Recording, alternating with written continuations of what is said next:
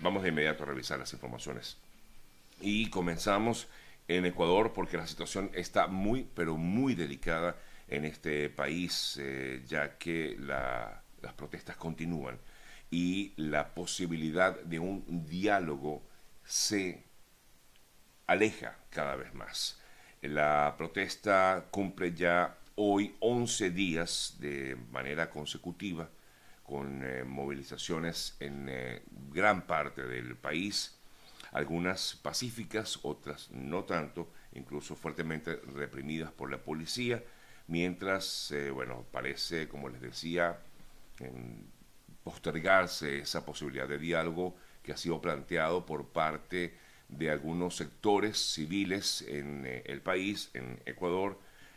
el presidente Lazo está dispuesto a este diálogo y los indigenistas o los líderes indígenas también, eh, pero todo parece alargarse cada vez más. Incluso eh, se ha llamado a una movilización hacia el Palacio de Gobierno eh, en el día de hoy. tenemos entendido que están buscando la forma de evitar que las personas que protestan en las calles lleguen hasta el Palacio de Carondelet. Eh, más de 2.000 militares equipados con fusiles y armas de dotación se concentran incluso desde el lunes en los alrededores de Plaza Grande en Quito y los uniformados tienen trazado un plan en caso de que esas movilizaciones intenten traspasar los piquetes de seguridad. Hasta el momento se reportan oficialmente dos personas fallecidas, pero algunos eh, medios hablan de cuatro personas que han fallecido en medio de estas protestas. Igualmente ha, habido eh, situaciones en las cuales, bueno, inclusive se habla de más de 100 eh, personas heridas en medio de estas manifestaciones y por tanto esto ha elevado la mm, protesta a un nivel en el que los organismos internacionales están, eh, por supuesto, pendientes de lo que está pasando en Ecuador, Ayer la OEA emitía un comunicado donde expresaba su preocupación por los hechos violentos que se están registrando en Ecuador y em, llamaba incluso a evitar que se usaran estas manifestaciones que tienen su objetivo, que tienen en todo caso su, su, protesta mm, basada en, en derechos que exigen los indígenas para ser utilizadas a fin de buscar algún tipo de desestabilización democrática. Así lo ha manifestado no solamente la OEA, también lo ha manifestado el eh, propio gobierno de Estados Unidos, eh, que manifestaba en el día de ayer eh, apoyando de alguna manera el esfuerzo de buscar una solución pacífica y justa, pero como les decía al principio, esto parece extenderse en vista de que no llegan a acuerdos en lo que será como tal lo que va a plantearse en esa discusión, en ese diálogo que es lo que, se está buscando por parte de algunos sectores en esta nación. Nos vamos a Colombia, donde también, por supuesto, a raíz del triunfo de eh, Petro en la segunda vuelta electoral, ha generado una gran cantidad de reacciones, por supuesto, y también de movilizaciones internas en el país, es decir, Ayer, por ejemplo, se pudo conocer que el expresidente César Gaviria anunció su respaldo a la agenda legislativa del presidente electo Gustavo Petro. El gobierno del pacto histórico avanza en esta consolidación de, alianzas políticas eh, para poder llegar a lo que ahora denominan una especie de acuerdo nacional. La propuesta pretende contar con mayorías parlamentarias y así avanzar en las reformas que se han propuesto, como por ejemplo superar la polarización política en el país. Y por tanto, según se ha informado desde Colombia, César Gaviria ha anunciado, y su partido, el Partido Liberal, ha anunciado su respaldo legislativo a Gustavo Petro en eh, Colombia, dándole así ese respaldo que necesita el pacto histórico en el Congreso de la República para poder avanzar en las propuestas que tiene a nivel eh, legal dentro del propio Congreso de Colombia. Justamente hablando de Colombia, ayer Gustavo Petro se pudo conocer, que bueno, él mismo lo dijo, el propio Petro se conversó vía telefónica, ya dijo que había conversado con Biden, también conversó con Maduro, lo dijo en el día de ayer, donde básicamente expresaba eh, o le pedía buscar la manera de reabrir como tal las fronteras, aunque por cierto la gente, los em, representantes de Migración Colombia afirmaban que las fronteras estaban abiertas ya desde hace un tiempo, pero que es del lado colombiano más no del lado venezolano. En todo caso, Gustavo Petro habló sobre el tema de la frontera con Maduro, según lo informó él mismo el día de ayer. Algunos medios, como la revista Semana, hablaba de que disidencias de la FARC habrían eh, emitido un comunicado en donde le expresaban su respaldo Gustavo Petro y a Francia Márquez. Según lo que dice este trabajo que presenta la revista Semana, un comunicado en el cual habla de que las disidencias de las FARC,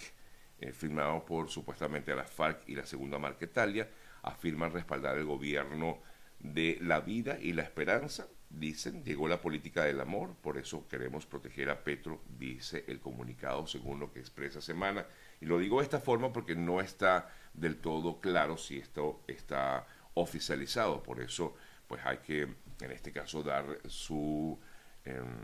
le damos el crédito pues a la revista Semana, que es la que publica este comunicado o supuesto comunicado por parte de las FARC, de la disidencia de las FARC, eh, que según tenemos entendido, pues se maneja básicamente en,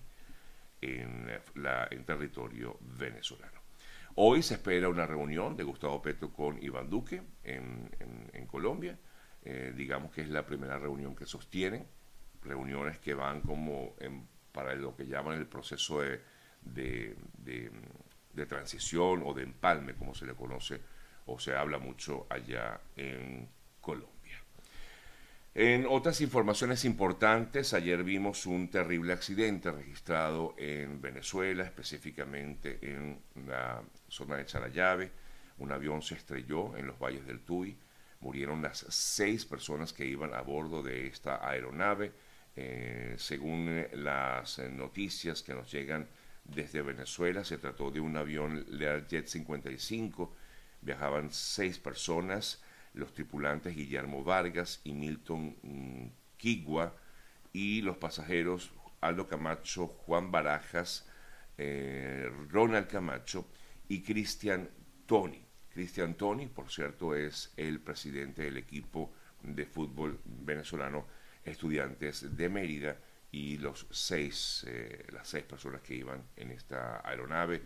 eh, fallecieron lamentablemente. Eh, de hecho, para el día de hoy se tiene previsto realizar un homenaje a, Tony, Cristian Tony, el presidente de estudiantes de Mérida, que falleció en este terrible accidente, y han sido suspendidas las jornadas en Venezuela del fútbol nacional como pues, señal de luto por el fallecimiento de Tony, eh, presidente, repito, de estudiantes de Mérida. Hablando de aviones, el tema del avión eh, venezolano-iraní en Argentina sigue dando de qué hablar, continúan las informaciones relacionadas con este tema. En el día de ayer, la Fiscalía Argentina dio detalles de parte de lo que ha venido investigando, incluso eh, se dio a conocer eh, que lo que contenía los teléfonos de las personas que iban en el, avión, en este avión, básicamente el foco se ha centrado en el piloto, que según el FBI según el gobierno israelí tiene vinculación directa con eh, grupos eh, terroristas como el Hezbollah. Eh, según lo que habrían encontrado en ese teléfono, pues estarían algunas imágenes de armas, imágenes que prete, en todo caso, pues presumen algún tipo de preparación de un plan terrorista, es lo que cree en todo caso la investigación que se viene adelantando en Argentina con respecto a este caso. Israel, como les decía, emitió un comunicado en el que asegura, asegura de forma fehaciente que las personas, no todos, pero sí los iraníes que iban en ese avión supuestamente estarían eh, involucrados. Bueno, eso lo dicen ellos, que sí están involucrados de forma directa en el tráfico de armas eh, para el grupo Hezbollah. El eh, gobierno paraguayo también ha ofrecido su apoyo porque, como les decía, en estos días este avión está en Argentina ahorita, pero dio unas cuantas vueltas antes de llegar a Argentina. Estuvo en otros países, estuvo en Paraguay, estuvo en Uruguay o intentó llegar a estas naciones y es por esta razón que el eh, gobierno eh, paraguayo también abrió su respectiva investigación para conocer un poco más y ahora se suma a todo esto Chile. ¿Por qué? Bueno, porque la oposición chilena